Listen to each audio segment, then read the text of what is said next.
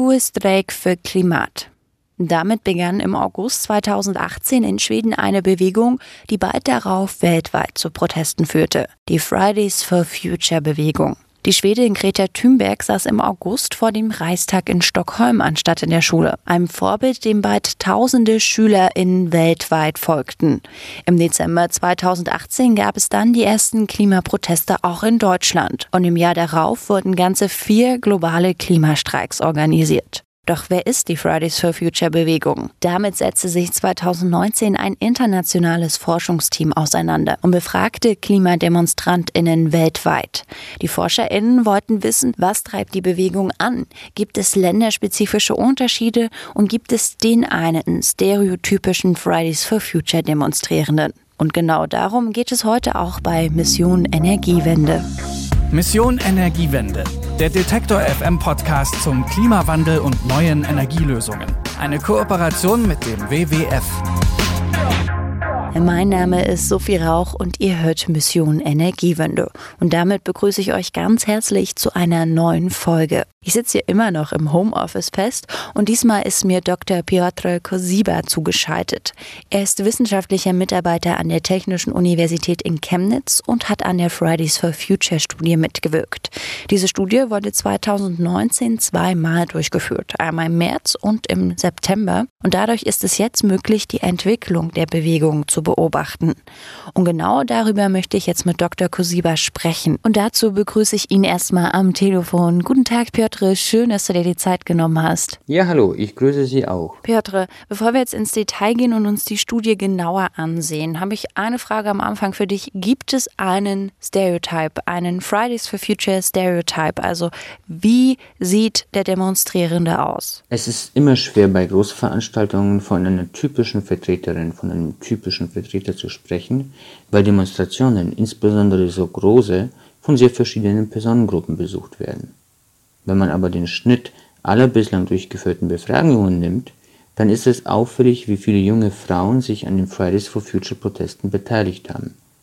Ganz typisch für Demonstrationen überhaupt, wie auch für die Fridays for Future Bewegung, ist dagegen der überdurchschnittlich hohe Bildungsgrad, der auch meist ein besseres Einkommen zur Folge hat. Im September 2019 seid ihr dann zum dritten globalen Klimastreik gegangen und habt dort eure zweite Befragung durchgeführt. Du hast es auch gerade schon beim Stereotype erwähnt, dass es wahrscheinlich eine Frau sein wird, die zur Demonstration geht. International gesehen sind ja auch mehr Frauen bei den Protesten aktiv. In Deutschland entwickelt sich derzeit aber ein anderer Trend. Mehr Männer als Frauen. Wie kommt das denn? Grundsätzlich ist die Zahl der Teilnehmerinnen und Teilnehmer der Proteste in Deutschland besonders stark angestiegen. Dabei sind, wie von Fridays for Future September ja auch beabsichtigt, wesentlich mehr Erwachsene auf die Straße gegangen. Da aber unter den älteren Demonstrierenden das Geschlechterverhältnis erfahrungsgemäß ausgeglichener ist, konnten wir einen Anstieg des Anteils männlicher Teilnehmer von 40 auf 51 Prozent beobachten. Interessant ist aber, unter den 14- bis 19-jährigen Teilnehmerinnen und Teilnehmern bleiben Frauen mit jeweils knapp über 60 Prozent weiterhin dominant.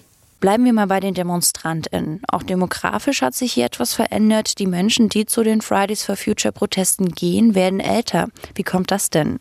Einerseits ist Fridays for Future vor der Corona-Pandemie zu einem der wichtigsten medialen Themen in Deutschland aufgestiegen. Anders formuliert, Fridays for Future war in aller Munde und hatte einen sehr hohen Wiedererkennungswert. Andererseits hat Fridays for Future explizit Erwachsene zur Teilnahme aufgerufen. Diesem Aufruf zum Klimastreik folgten dann auch große Organisationen wie so manche Gewerkschaft. Kann man also sagen, dass die Klimakrise so langsam auch bei den Älteren ankommt? Ja, klar, definitiv. Das scheint genau so zu sein. Mhm. Die Demonstrantinnen werden also älter, aber auch der Anteil der TeilnehmerInnen, die einen Hochschulabschluss haben, ist angestiegen. Ist das eine Entwicklung, die zusammenhängt? Nicht unbedingt.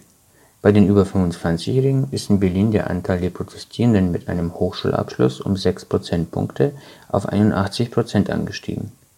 Damit haben wir es mit einem Anstieg innerhalb der Gruppe der Erwachsenen zu tun, die nicht unbedingt in Zusammenhang damit stehen muss, dass sich mehr Erwachsene am Protest beteiligt haben. Und hat das wiederum eine Auswirkung auf den Protest? Ist es irgendwie wissenschaftlich fundierter oder irgendwie gesetzter ruhiger? Keinen wesentlichen. Der Anstieg ist nicht wirklich groß und das Niveau von 75 bis 80 Prozent von Personen mit einem Hochschulabschluss entspricht dem, was man bei progressiven Protesten erwarten würde. Nun wird die Bewegung im August ganze zwei Jahre alt. Begonnen hat alles mit der Schwedin Greta Thunberg. Lange Zeit war sie ja auch die Schlüsselfigur von Fridays for Future. Hat sich das über die Jahre verändert? Wir können mit unseren Daten momentan eine Veränderung zwischen März und September 2019 fassen und das auch nur in Berlin. Dabei haben wir zwei Fragen in Bezug auf die Rolle Greta Thunbergs gestellt. Einerseits danach, ob die Schwedin das Interesse am Klimawandel gesteigert hat, andererseits, ob sie die Entscheidung zur Teilnahme am Klimastreik beeinflusst hat. Dabei ist der Einfluss Greta Thunbergs auf das Interesse um 11 Prozentpunkte von 40 auf 29 Prozent gefallen. Bei der Entscheidung haben wir sogar eine Verschiebung um 19 Prozentpunkte von 38 auf 19 Prozent beobachtet. Nur noch ein Viertel der Deutschen gehen zu den Protesten wegen Greta Thunberg. Also Greta beeinflusst sie irgendwie dahin zu gehen. Braucht die Bewegung also kein Gesicht mehr, wenn wir jetzt uns die Entwicklung anschauen? Das würde ich so nicht formulieren. Vielmehr scheint es so zu sein, dass Greta Thunberg eine große Rolle für die Initiierung der Bewegung hatte die in Deutschland mittlerweile etabliert genug zu sein scheint, um sie stärker inhaltlich zu definieren.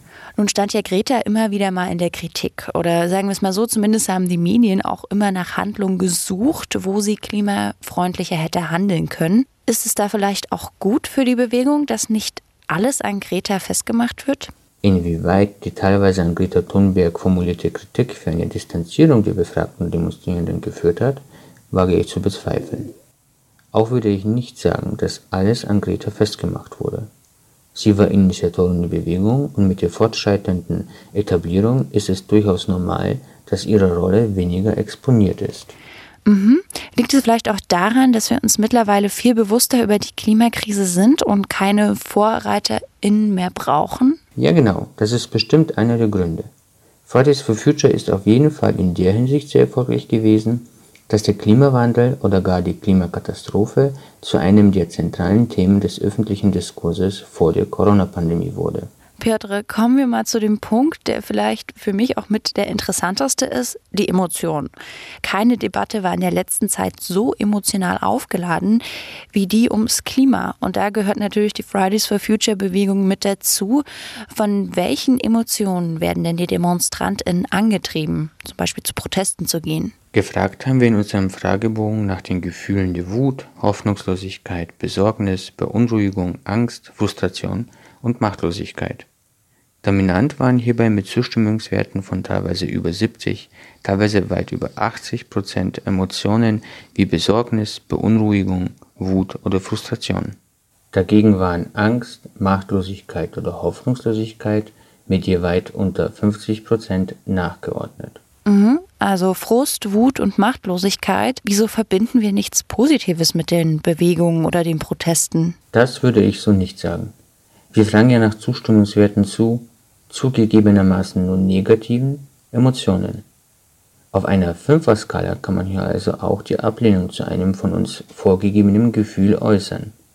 So haben sich in Deutschland September 2019 nur 18% machtlos gefühlt. Die überwiegende Mehrheit hatte also bei weitem nicht das Gefühl, keinen Einfluss nehmen zu können. Mhm.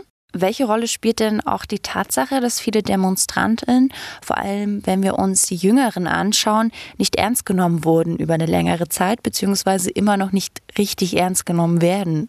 Ich wäre mir nicht so sicher, ob in Deutschland die Fridays for Future Bewegung nicht ernst genommen wird. Klar gibt es solche Stimmen. Doch haben es die Jugendlichen doch zweifellos geschafft, in aller Munde zu sein und die Politik ordentlich unter Druck zu setzen. Das sieht bei weitem nicht überall so aus. Beispielsweise nicht in unserem Nachbarland, Polen. Dort redet kaum jemand über die Schülerstreiks. Dort mag das Gefühl deshalb auch, nicht ernst genommen zu werden, größer und berechtigter zu sein.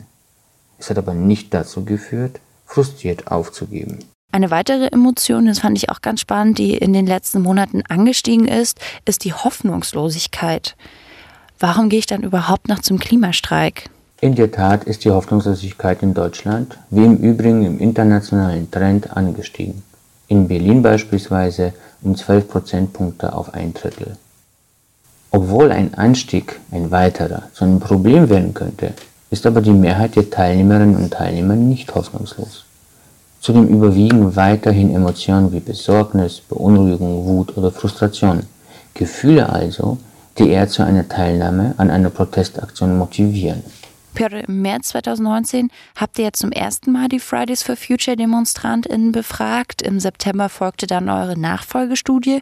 Dadurch ist es jetzt möglich, dass wir mehr darüber erfahren, wie sich die Bewegung und die Proteste im Laufe der Monate entwickelt hat, da wir die Daten vergleichen können. Kann man sagen, dass Fridays for Future noch eine Schülerinnenbewegung ist? Zumal, wenn man sich jetzt das Alter und den Abschluss anschaut. Die Fridays for Future Bewegung ist zweifellos weiterhin eine Bewegung hauptsächlich junger Menschen. Sie sind die Initiatorinnen und Initiatoren, sie organisieren die Protestaktionen. September haben sich schlichtweg ihren Appell folgend mehr Erwachsene dem Klimastreik angeschlossen. Wir haben ja beide auch gerade über die angestiegene Hoffnungslosigkeit gesprochen und dass es auch dadurch dazu kommen kann, dass die Menschen nicht mehr zu den Protesten gehen. Ist es nicht eine komplett fatale Entwicklung, dass uns durch die Hoffnungslosigkeit der Klimawandel irgendwie nicht mehr so wichtig erscheint, dass wir auf die Straße gehen wollen? Sollte sich die Hoffnungslosigkeit tatsächlich zu einer dominanten Emotion entwickeln, was noch bei weitem nicht ausgemacht ist und was ich so auch nicht sehe, dann würde es tatsächlich schwieriger werden, viele Menschen auf die Straße zu bringen. Der Grund wäre aber nicht unbedingt der, dass einem der Klimawandel nicht mehr wichtig genug erschiene, sondern dass man eben die Hoffnung aufgegeben hat, diesen Klimawandel aufhalten zu können. Und welche Rolle spielt bei der ganzen Entwicklung die Bundesregierung? also wo ihr die zweite Befragung durchgeführt habt, das war ja im September. Dort wurde auch das Klimapaket von der Bundesregierung vorgestellt. Und das hat alle Aktivisten und Aktivistinnen sehr enttäuscht und auch WissenschaftlerInnen. Zumindest bei diesem Punkt kann ich mir sehr gut vorstellen, wo diese Hoffnungslosigkeit herkommt, wenn die Regierung anscheinend es nicht hinbekommt, was Richtiges zu verabschieden. Das Klimapaket könnte aber auch zur Enttäuschung und in der Konsequenz zu einer größeren Bereitschaft geführt haben, sich dem Protest anzuschließen. Zumal man gemerkt hat, dass sich die Politik eben doch unter dem Druck der Straße bewegt. Und vielleicht hat man die Hoffnung, dass wenn man noch ein bisschen mehr Druck ausübt, dass dann die Aktionen der Politik noch durchgreifender sein könnten. Was denkst du, wie wird sich der Protest in den nächsten Monaten entwickeln? Kann man da eine Prognose schaffen? Ja, das ist eine sehr gern gestellte und immer sehr schwer zu beantwortende Frage. Ähm, ich glaube aber, dass trotz Corona-Pandemie es nicht so sein wird, dass Fridays for Future von heute auf morgen verschwunden sein wird.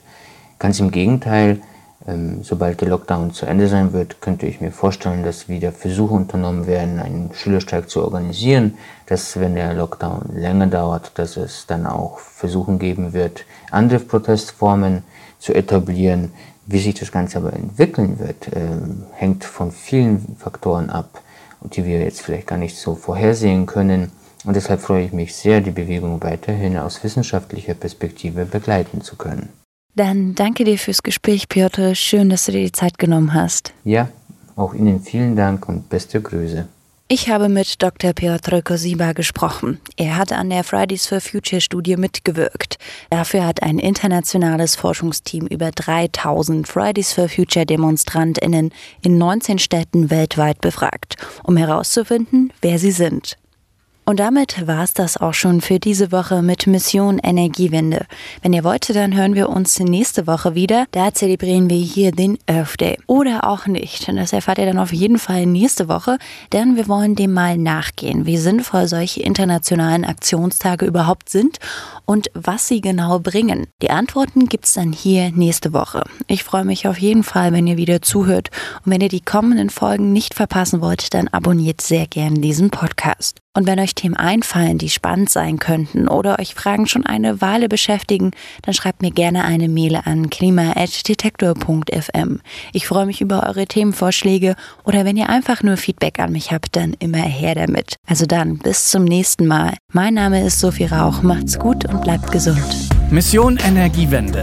Der Detektor FM Podcast zum Klimawandel und neuen Energielösungen. Eine Kooperation mit dem WWF.